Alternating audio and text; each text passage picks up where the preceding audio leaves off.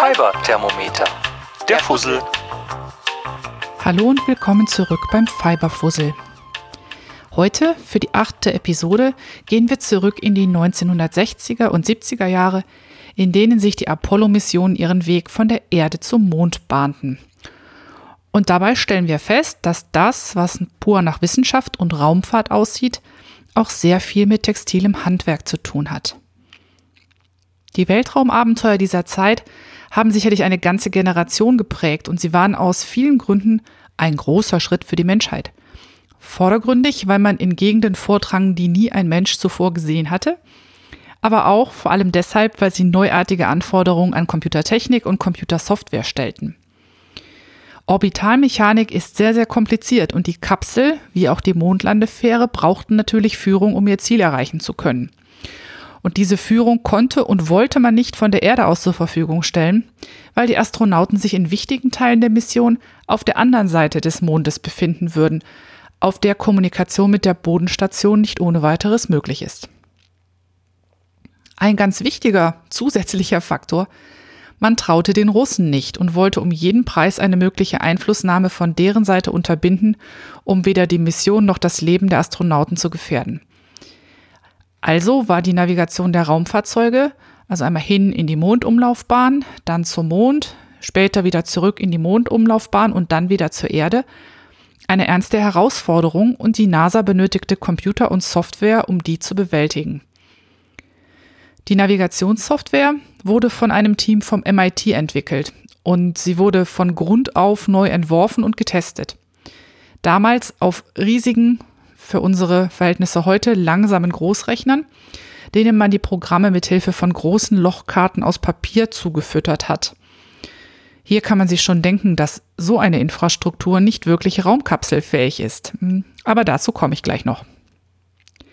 Der Aufwand für die Entwicklung der Software war enorm. Die Computer von damals konnten natürlich hinsichtlich der Geschwindigkeit mit den heutigen absolut nicht mithalten.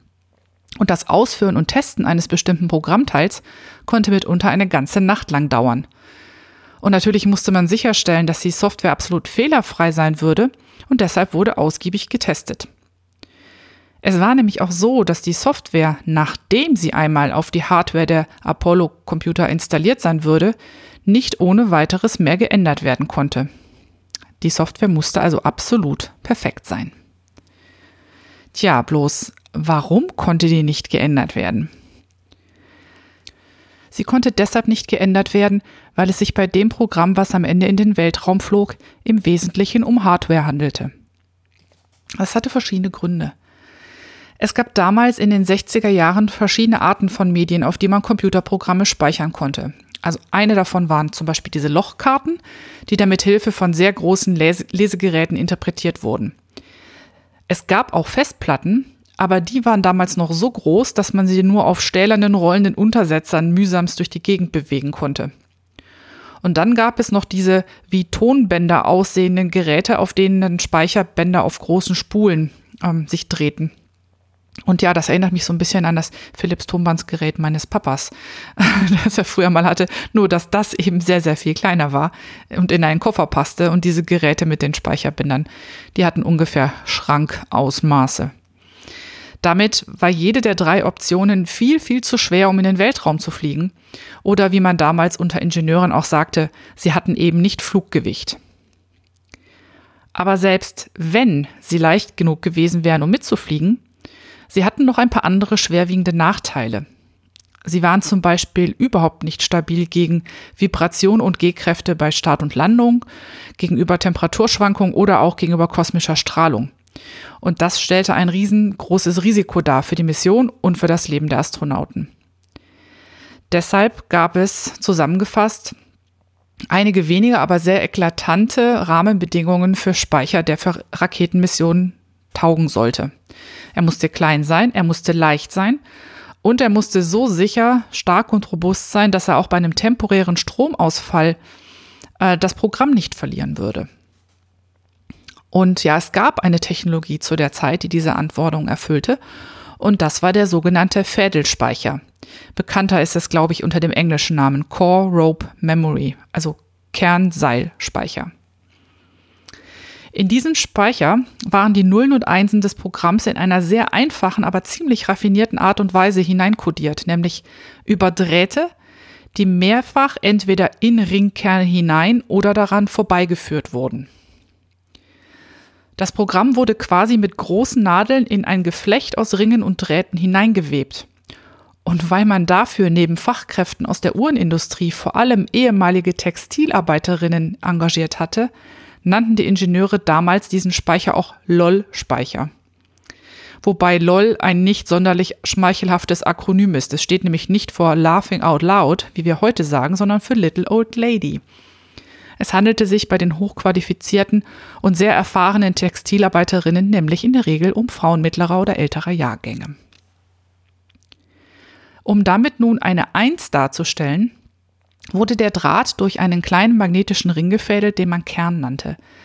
Dieser Ring wirkte im Grunde wie ein Transformator und endete, änderte die am Draht anliegende Spannung, sobald ein Strom hindurchfließt.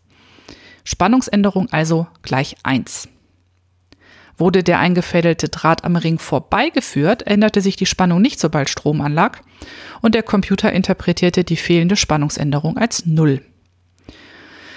Ja, und so haben die Arbeiterinnen das komplette Softwareprogramm oder das komplette, sagen wir mal so, Navigationsprogramm in den Speicher hineingewebt, indem sie entweder durch Kerne oder um Kerne herumgewebt haben. Dabei können bis zu 64 Drähte, Drähte durch einen einzigen Kernring gefädelt werden. Ich stelle mir das ziemlich fummelig vor. Bei so vielen Drähten und Ringdonuts zeigt sich dann auch leicht, wie unglaublich aufwendig die Herstellung von Core Rope Memory gewesen ist und was für eine Arbeit es gemacht haben muss, wenn man sich einmal verwebt hatte und so ein eingewebter Fehler korrigiert werden musste. Ich stelle mir das echt wie einen Albtraum vor. Die Qualitätssicherung war aus dem Grund auch super aufwendig. Jedes von diesen Speicherelementen musste nach der Fertigstellung hintereinander von vier Personen abgenommen werden. Also die haben jeweils immer das Programm laufen lassen und dann mit dem Originalprogramm vom MIT verglichen. Und erst wenn das hundertprozentig genauso stimmte, viermal hintereinander. Dann durfte dieses Speicherelement die Fabrik verlassen.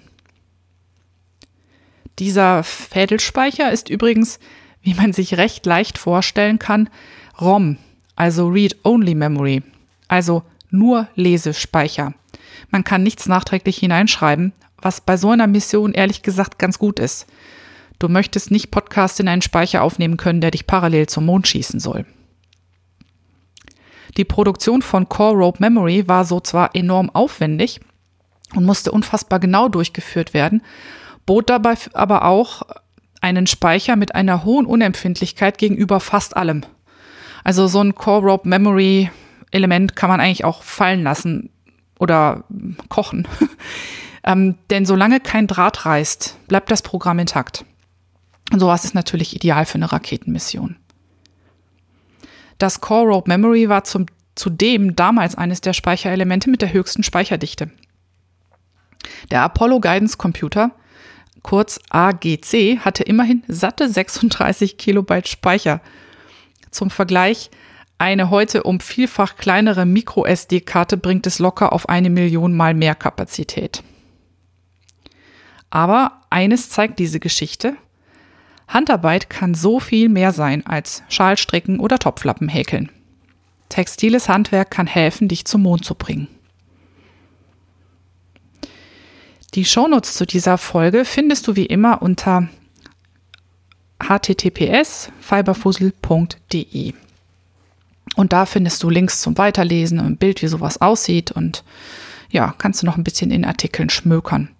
Erreichen kannst du mich für Feedback oder Kommentare jeder Art unter moni.fiberfussel.de oder auch auf Twitter. Da bin ich die Nahlinse. Ja, und weil das Ganze natürlich sich um Handarbeiten dreht hier, ähm, kannst du mich auch auf Reverie finden, nämlich auch unter Nahlinse dort. Und in der Gruppe Podcasting auf Deutsch hat der Fiberfussel einen eigenen Thread. Da kannst du auch Feedback hinterlassen, Kommentare geben, was auch immer du gerne tun möchtest. Ja, und dafür, damit ist die achte Folge zu Ende. Ich sag Tschüss und habt eine gute Zeit. Bis zum nächsten Mal. Bis dahin, ciao.